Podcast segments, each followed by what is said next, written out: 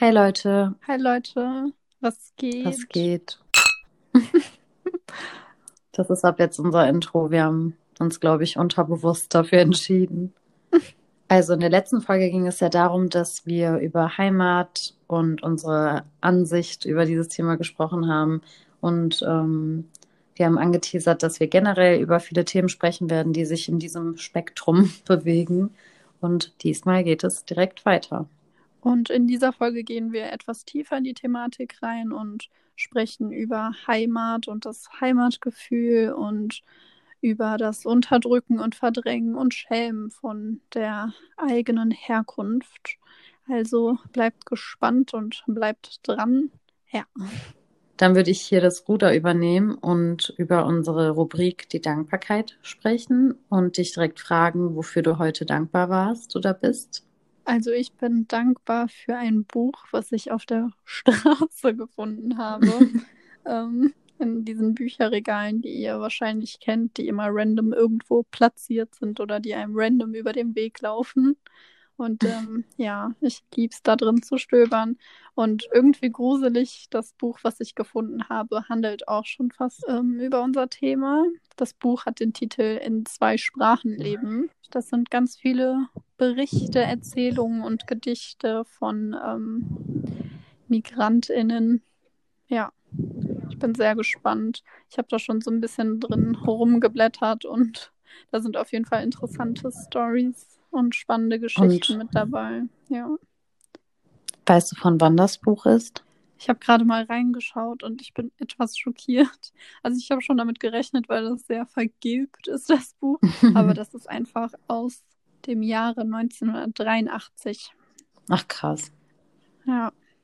Oh, dann ist es super interessant, weil man, also ich würde gerne wissen, wie die Ansichten der Personen waren und ob sich etwas getan und geändert hat. Deswegen auch lies es am besten ganz, ganz schnell.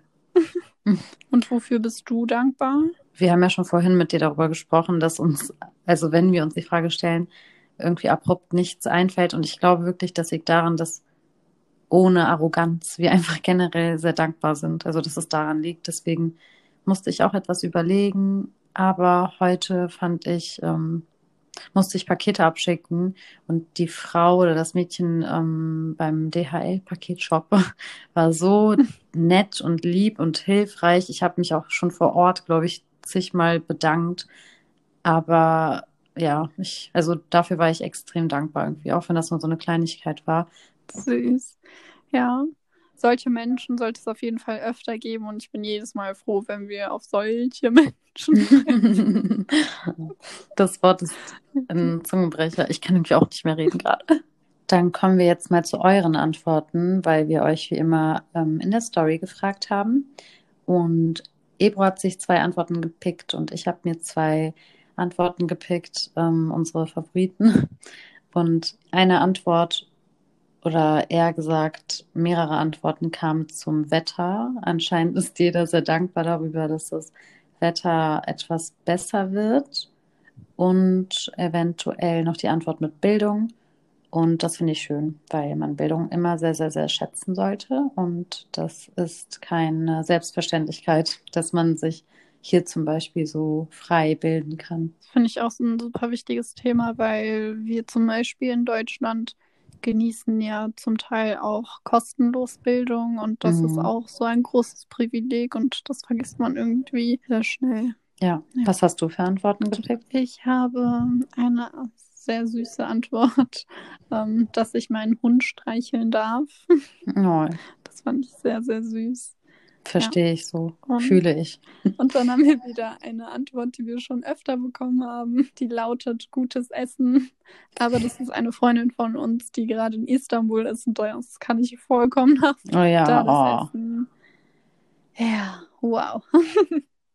Okay. Wir haben uns dafür entschieden, dass wir das Thema mit Hanau beginnen, einfach weil es ähm, immer präsent sein sollte natürlich, aber am 19. ist das Ganze ein Jahr her und ich hoffe, es beschäftigt jeden oder wir hoffen, dass es auch jeden so beschäftigt, wie es uns beschäftigt. Und wir dachten uns einfach, dass es einfach respektvoll wäre, wenn wir das Ganze jetzt heute auch hier einbauen.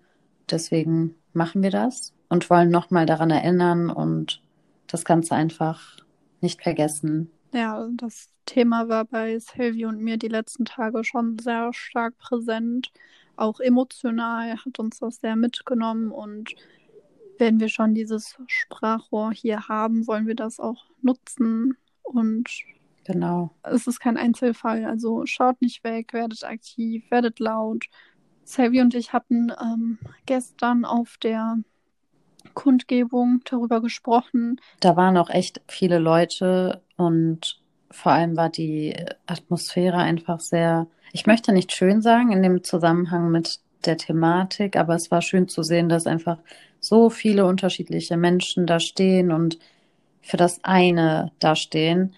Ähm, aber mit demselben Atemzug muss ich sagen, dass mich es wundert, dass in einer Millionenstadt, sage ich mal, nur ne, in Gänsefüßchen 2000 Menschen an einer Stelle sind für etwas, das eigentlich das ganze Land erschüttern sollte. Und ich finde, oder wir, ich glaube, wir sind uns da relativ einig, dass wir sagen, hier braucht man sich auch gar nicht irgendwie ähm, zurückhalten. Also bei dem Thema. Im Sinne von, ich finde, es ist wichtig, dass man es beim Namen nennt und sagt, ja, die Leute kommen wirklich nicht. Und es sollte aber so sein. Es sollte so sein, dass nicht mal das Kommen, es sollte auch so sein, dass jeder darauf aufmerksam macht und es geht irgendwie nicht in unsere Köpfe rein, dass dann nur, sag ich mal wieder, 2000 Leute da waren, obwohl bei vielen anderen Sachen unfassbar viele da stehen könnten.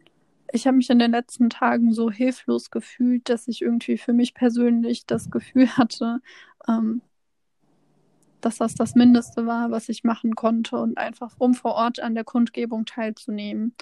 Natürlich ist uns bewusst äh, und sollte auch jedem sein, dass wir einfach mitten in der Pandemie stecken.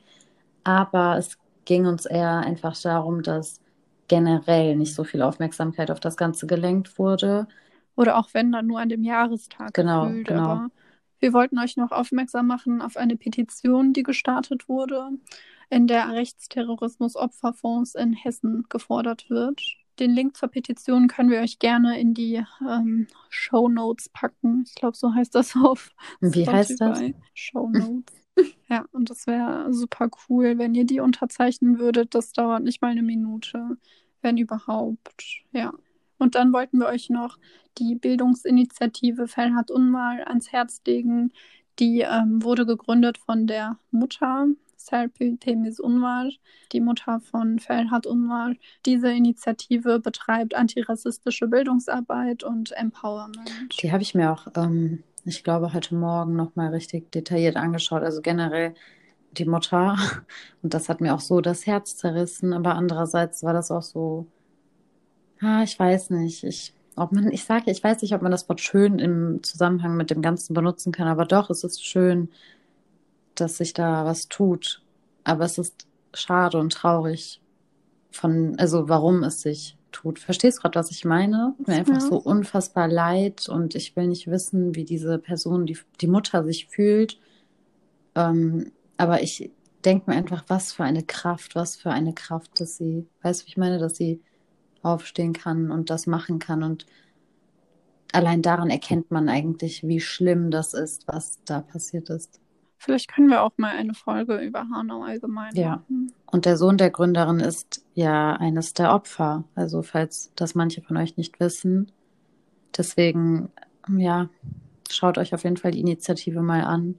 Also Leute, schaut nicht weg, werdet aktiv. Okay, das ist ein sehr sensibles, belastendes und noch sehr frisches Thema, womit wir noch alle zu kämpfen haben.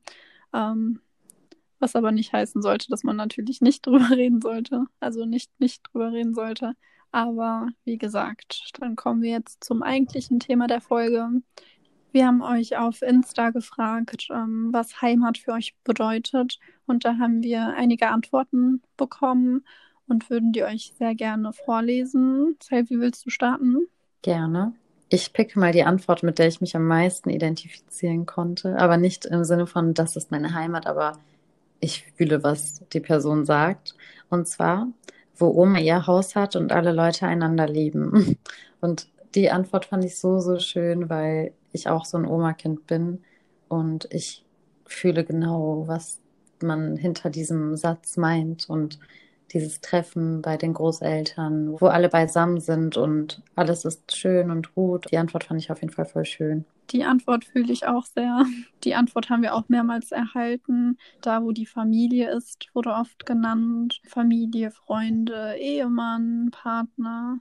Ja, das finde ich auch sehr schön. Ich finde, das hat auch irgendwie so was Besonderes, dass es nicht unbedingt auf einen ähm, Ort spezialisiert sein muss, sondern es kann auch eine Person sein. Selvi, erinnerst du dich an die Momente, die wir auch schon öfter hatten? Hm. Ich weiß noch, so an komplett stressigen Tagen, hm. wo ich Leute um mich rum hatte, die irgendwie, wo es einfach nur hektisch war vom Gefühl her. Und dann habe ich dich gesehen und das war einfach Frieden. Es war innerer Frieden. Ja, ja, ja. Einfach Heimat zu Hause. Ja. Oder? Also man fühlt sich plötzlich angekommen. Das ist halt so schön, weil du unabhängig bist von einem Ort oder von sonst was, sondern du kannst das Gefühl der Überall Heimat, haben. des Friedens ja immer mit dir tragen im Herzen. Beim letzten Mal haben wir ja viel über Heimat eben gesprochen oder das angeteasert. Und im Nachhinein dachte ich mir auch so, so es soll nicht so klingen, als ob eben ein Ort Heimat ist. Deswegen es gibt es keine allgemeine Definition. Also das, das Wort Heimat, das ist nicht definierbar. Ne? Das ist einfach ja. für jeden subjektiv. Genau. Dann haben wir hier noch eine Antwort, die fand ich auch ganz schön. Ähm, da, wo man die Erde riechen kann und es einen befriedigt. Es gibt ja auch so viele Menschen, die haben sich irgendwie nicht gesettelt. Ne? Die mhm. sind nur am Reisen, die verweilen nicht an einem Ort und für die ist Heimat die Natur. Und das ist auch was unglaublich Schönes. Das ist echt so interessant, weil ich denke nebenbei, parallel denke ich darüber nach, so was gibt es wirklich eine Heimat? Also gibt es das? Oder ist es eine Illusion, die irgendwie mit der Zeit von den Menschen erfunden wurde, damit sie halt bleiben, wo sie sind? Oder ich weiß nicht, weil Andererseits gibt es ja wirklich das Gefühl, das ist real. Man kann fühlen, wie es sich anfühlt, dieses sich irgendwo hin, also sich irgendwo hingezogen zu fühlen. Und ich weiß nicht, das ist irgendwie so ein ungreifbarer Begriff und deswegen macht es das Ganze auch so schwer, glaube ich. Extrem, ja. Weil wo ist, ist deine Heimat in Deutschland oder in der Türkei? Oder ich weiß, klar, wir sind ja eher so der Typ Mensch, der eben sagt, wir tragen das in unserem Herzen, aber wo fühlst du dich mehr hingezogen? Wo klopft dein Herz so stark, dass du denkst, boah, also weißt du, da gehöre ich hin, da, da, das ist, ich weiß nicht, irgendwie ist das Aber das, das ist wieder so dieses warum muss man sich denn quasi dann entscheiden, wo es einen mehr hinzieht? Oder ich habe das Gefühl, das hat man auch von der Kindheit an mm. ins Gehirn geballert bekommen. Irgendwie. Mm. Magst du das mehr oder dies mehr? Hast du eine engere Beziehung zur Türkei oder äh, nach Deutschland? Ja, Magst Mann. du Mama oder Papa mehr? Oh ja, ja, so. aber das, sorry, dass ich dich unterbreche, aber das ist so ein guter Ansatz oder so ein gutes Thema, weil diese Frage, ne, mit der ist man, bist du auch mit der so krass groß geworden? Immer dieses, Leider, ja. sprichst du lieber Türkisch oder Deutsch? Isst du lieber das oder das? Also, sorry für die Stimmenverstellung, aber im Endeffekt hast du so recht damit, weil damit wird doch suggeriert, so du musst dich entscheiden. Du hast nur eine Heimat. Genau, genau, das ist das. Das ist das. Es wird so in die Köpfe gehämmert, auch dieses, schon allein, wie du gesagt hast, ne, das und gefühlt das Erste, was Menschen fragen, die mich neu kennenlernen, welche Sprache sprichst du denn zu Hause? Mhm, mh. Also jetzt nicht direkt beim ersten Kennenlernen, obvious. Aber ja, das ist schon eine Frage, die man ziemlich, ziemlich oft gestellt bekommen hat. Und diese Frage, mit der, ich weiß nicht, ob ich schon das nächste Thema einführen darf, aber ich will nur so einen Sneak Peek dann geben. aber ähm, das Ding ist, dass wir einfach komplett zwischen zwei Welten groß geworden sind. Und ich glaube, jeder, der das kennt, weiß einfach, wie es sich eben anfühlt, dieses zwischen beiden hin und her gerissen zu sein und einfach nicht zu wissen, wo man hingehört und zu dem Thema sich schämen dafür. Diese Frage war, glaube ich, ein großer Indikator bei mir dafür, weil ich immer dachte, ich muss sagen, bei uns sprechen, also wir sprechen Deutsch zu Hause. Und es war ja nie gelogen. Wir haben viel Deutsch gesprochen. Bis heute reden wir eigentlich mehrheitlich sogar Deutsch oder eine sehr, sehr gesunde Mische. Aber ich habe, das war so eine Antwort, die kam aus der Pistole bei mir, nur damit ich als Jugendliche oder jünger, wirklich jung, da war ich noch jung, einfach mich anpassen kann. Und ich finde es so traurig, weil was hat man mir vermittelt, denke ich mir, dass ich das, das Gefühl hatte. Das. Ja. Also ist es dumm, ja. wenn man zu Hause die Muttersprache spricht? Ich könnte mich darin jetzt wieder voll suhlen. Schon allein, wenn du als Kind so viele Fragen bekommst, die du als Kind irgendwie voll normal siehst, machen irgendwas mit dir. Das ist ja eben, also diese, diese ganzen Kleinigkeiten sammeln sich alle so zu einem großen Etwas, dass wir dann in dieser Zwischenwelt sind, zwischen den Stühlen eben, dass man sich für etwas entscheiden muss. Weißt du, ab welchem Punkt, dass du deine Herkunft quasi unterdrückt oder verdrängt oder dich dafür geschämt hast? War es zuvor nicht so und es ist erst ab einem bestimmten Alter passiert und wann hat es aufgehört? Ich habe das sind viele, viele Fragen. Fragen. Das sind echt viele Fragen und so gut formulierte Fragen, weil ich darüber nie nachgedacht habe, wann das angefangen hat. Also frag dich das am besten jetzt schon mal selber, weil ich werde dich auch fragen. Aber ich habe halt so eine ganz, ganz lebendige Erinnerung an die das habe ich dir, glaube ich, schon mal erzählt, siebte oder achte Klasse oder neunte, ich, ich glaube siebte oder achte war das. Und natürlich nennt man da jetzt keinen Namen oder so. Aber ich weiß, ich meine, ich war auch die einzige Türkin in meiner Klasse, wenn ich mich jetzt nicht irre. I'm sorry, wenn ich jemanden vergessen habe, aber ich meine, ich war immer die Einzige. Und ähm, allein das hat sich komischerweise merkwürdig angefühlt. Und ich sage ja, also man, ich denke, man fühlt gewisse Dinge einfach nicht aus dem Nichts und deswegen würde ich sagen, dass das schon recht, recht, recht früh so war. Also ab Grundschule, weil ich ab der Grundschule bis zehnte Klasse, glaube ich, die einzige einfach war in der Klasse, ne? Also Türkin. Und da blame ich jetzt natürlich keinen für, aber das hat auf jeden Fall schon mal groß was dazu beigetragen. Äh, deswegen hab, hatte ich das einfach schon immer früh, dieses irgendwie gehöre ich nicht dazu, irgendwie bin ich Außenseiter, natürlich gab es da genug andere Faktoren noch, ähm, aber eine Geschichte zum Beispiel, an die ich mich erinnere, eben in der achten Klasse, ist, dass ich mit einem Jungen aus meiner Klasse sehr, sehr lange diskutieren muss, musste, weil er darauf beharrt hat, dass ich sage, ich bin Deutsche. Und ich weiß nicht warum, aber das hat sich so stark in mein Gehirn eingebrannt. Und bis wirklich, ich habe bis heute so eine Antisympathie gegen diesen Menschen, auch wenn ich den jetzt seit Jahren nicht gesehen habe oder keine Ahnung habe, wo der sich rumtreibt. Aber ich denke mir einfach, boah, der tut mir leid, weil er, er hatte selber einen Background und ich denke mir einfach, der tut mir leid, dass der da irgendwie so schon so früh das, also verstehst du, was ich meine, so früh schon dieses, diesen Gedanken hat oder dieses Gedankengut, dass er denkt, er muss deutsch sein. Also das war total komisch damals. Ich weiß nicht. Ich weiß, dass ich gesagt habe, ich habe aber einen türkischen Pass, weil ich selber noch so jung war. Und der hat einfach die ganze Zeit so genervt und mich so irgendwie unter Druck gesetzt, so mit, nein, du bist Deutsche, du bist Deutsche, du bist, du musst sagen, du bist Deutsche, du bist Deutsche. Und ich weiß, dass das mich einfach, also wenn es bis heute noch in meinem Kopf ist, dann muss es einfach die kleine Selvi, sage ich mal, echt irgendwie traurig gemacht haben. Und da habe ich schon gemerkt, dass irgendwas faul ist daran. Also und ich habe hunderttausend Geschichten, die so sind. Wow. Das ist auf jeden Fall hart. Das macht mich irgendwie traurig. Also eine Seite, die macht mich so voll traurig für dich sozusagen. Und ich will nicht wissen, wie viele Menschen sowas erlebt haben, mhm. ne? Leider Gottes.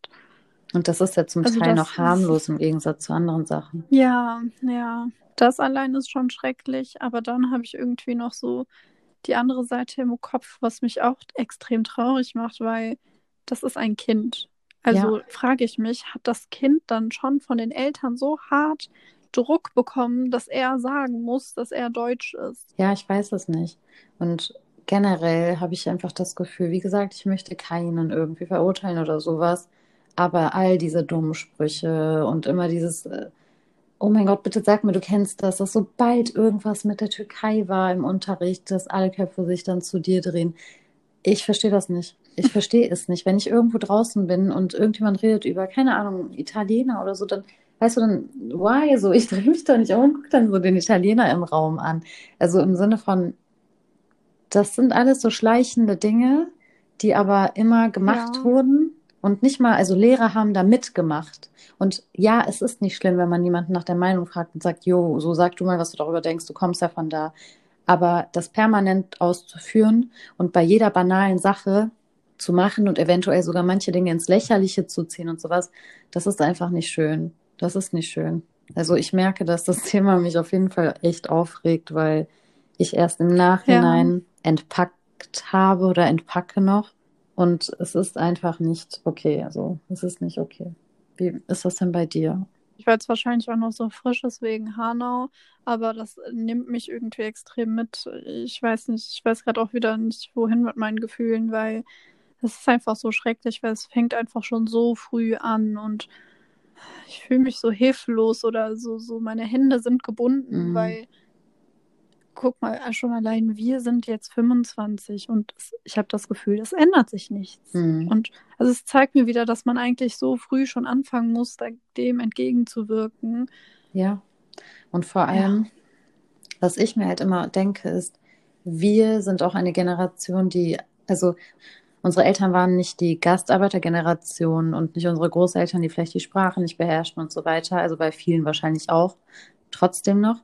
Aber ähm, trotzdem glaube ich, dass es bei unseren Eltern noch nicht so stark angekommen war. Also uns da richtig zu belehren. Weil wir sind da ja viel weiter und können viel besser eingreifen. Ja, ich, ja. Ich glaube, das ist wieder so ein Ding, darüber hatten wir beide auch schon gesprochen, dass wir quasi jetzt so viel mehr mh, mm, aufmerksam sind auf solche Dinge und unsere Eltern, sage ich mal, eher andere Sorgen hatten. Die hatten Überlebensängste, genau. sage ich mal, um die Kinder ein zu gutes, ernähren ja. und, und vor allem ein gutes Ansehen haben wollen und so weiter auch.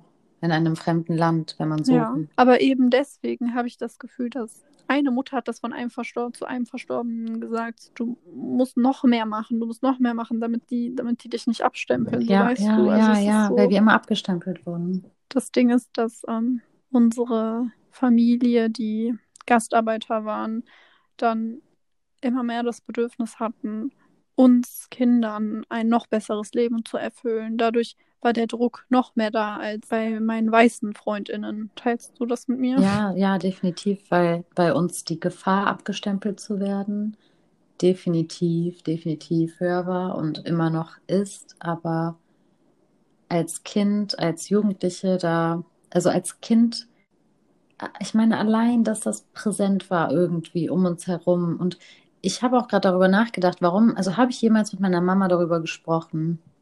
Nein, habe ich nicht. Vorfälle wie vorhin das zum Beispiel in der achten Klasse. Und ich sage ja, das war noch eine relativ kleine Sache. Und ähm, ich habe sowas nie erzählt, nie angesprochen, weil ich selber nicht wusste, was das genau ist, wie man damit umgeht. Verstehst du, was ich meine? Ich habe es angenommen. Für mich, ja, für mich war das ich.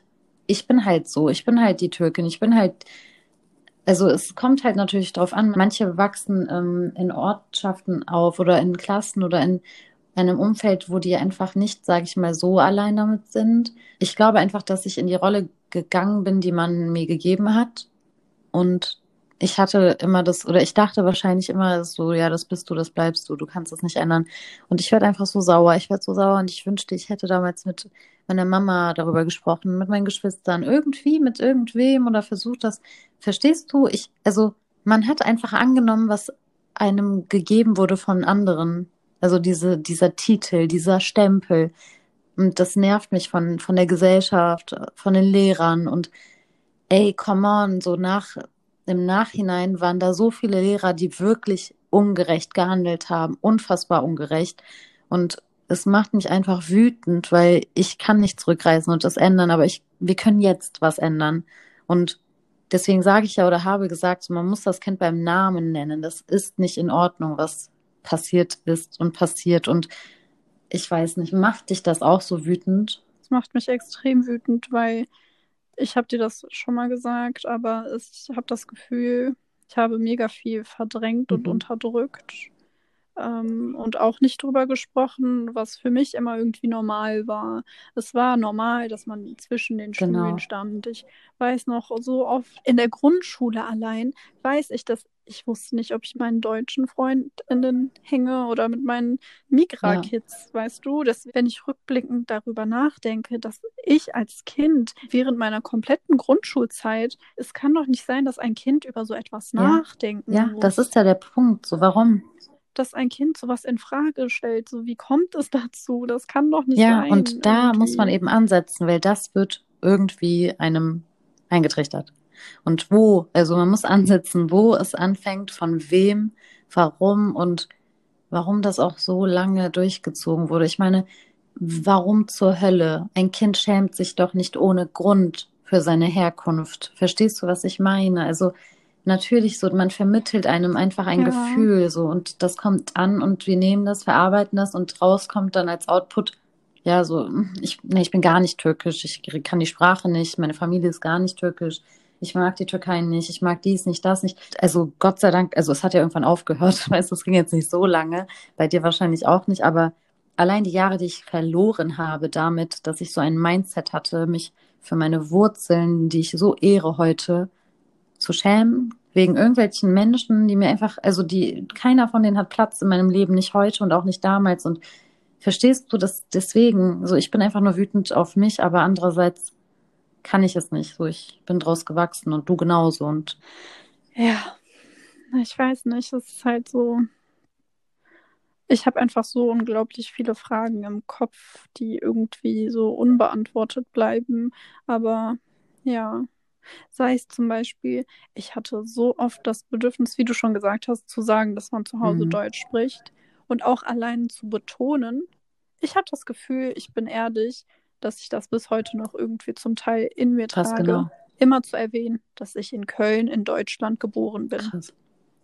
Checkst du es? Also ich weiß nicht, Mhm. dieser Druck, diese Angst, die ist bis heute noch präsent, dass ich es erwähnen muss. Und auch, ich weiß nicht, wie oft ich irgendwie dann so dachte, ich werde besser angenommen, besser akzeptiert, wenn ich sage, dass meine Eltern schon mit sieben hier krass. hingekommen sind und dann Oh auch hier Gott. die Schule besucht haben, hier studiert haben oder sonst Krass. was, nur um akzeptiert zu werden. Nur um fucking akzeptiert zu werden. Das ist, das ist echt ein belastendes Ich versuche Thema. halt immer in dein Wort zu springen, weil ich mir einfach Ja. denke, damn, so ja, Ja. ja, weil ich das auch kenne. Ich habe auch immer gesagt, meine Mama ist mit vier hier hingekommen, weil ich dachte, das ist irgendwie, das macht, pusht meine Person mehr.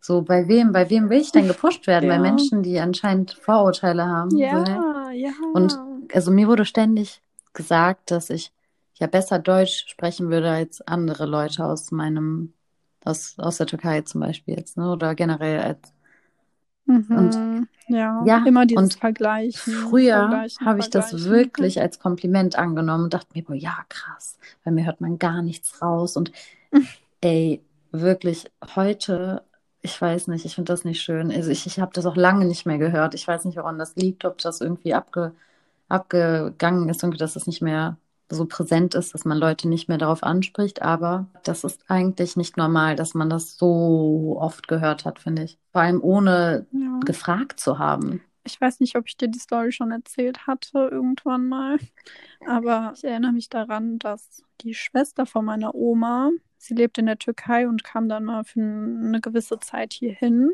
Und sie hat mich dann irgendwann in der dritten, vierten Klasse, auf jeden Fall in der Grundschule, hat sie mich dann zur Schule begleitet.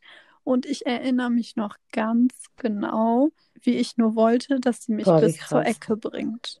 Ich wollte nicht, dass sie mich zur Schule bringt, weil sie ein Kopftuch trägt. Oh. Ich habe mich geschämt für sie und also ich schäme mich jetzt für mein damaliges Ich, aber ich denke mir, wie kommt ein kleines Kind da drauf, Krass, wirklich. das zu differenzieren, den Mensch, nur weil er einen Schleier über dem Kopf hat? So, wie kommt das? Wie geht das? Wie kann ein Kind das da schon irgendwie so? Ja, doch. Also erstmal äh, krasse Story, verstehe ich voll. Danke. Ich denke, dass da viele mitfühlen können, aber ich glaube, das liegt wirklich daran, dass man einfach frühkindlich schon so viel mitnimmt, unterbewusst. Das heißt, all die Gespräche, die man irgendwie unterbewusst eben mitbekommt und all die Eindrücke, all die Sachen, all, alles, was Mhm. eigentlich im Umlauf war. Und da war viel, weißt du, Lehrer, Betreuer, Eltern von Ja, anderen Kindern. ja. Also es ist kein Wunder, dass du vielleicht sowas in deinem Kopf hattest. Das waren jetzt auf jeden Fall, glaube ich, viele Infos von uns an euch. Ähm, immer noch nicht alle und man merkt auch wahrscheinlich, dass das Thema oder die ganzen Themen uns einfach sehr beschäftigen oder emotional auffühlen, aber das ist in Ordnung, das ist normal, das muss auch mal sein. Nur wird die Folge jetzt hier erstmal gecuttet, weil es einfach sonst den Rahmen sprengen würde. Deswegen hört definitiv nächsten Sonntag rein, denn da wird es wirklich genau hier weitergehen, ähm, weil da einfach Redebedarf ist und schwer erkennbar. Und ja, seid gespannt.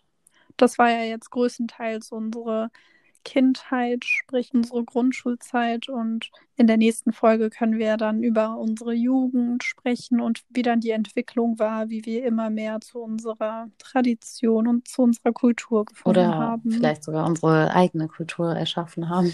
Na schön, ja. Also könnt ihr natürlich auch sehr gerne eure Erfahrungen mit uns teilen. Und bleibt so, wie ihr seid und verbiegt euch für niemanden und vor allem nicht für das, was ihr wirklich seid, wo ihr herkommt. Yes. Bye bye. Tschüssi.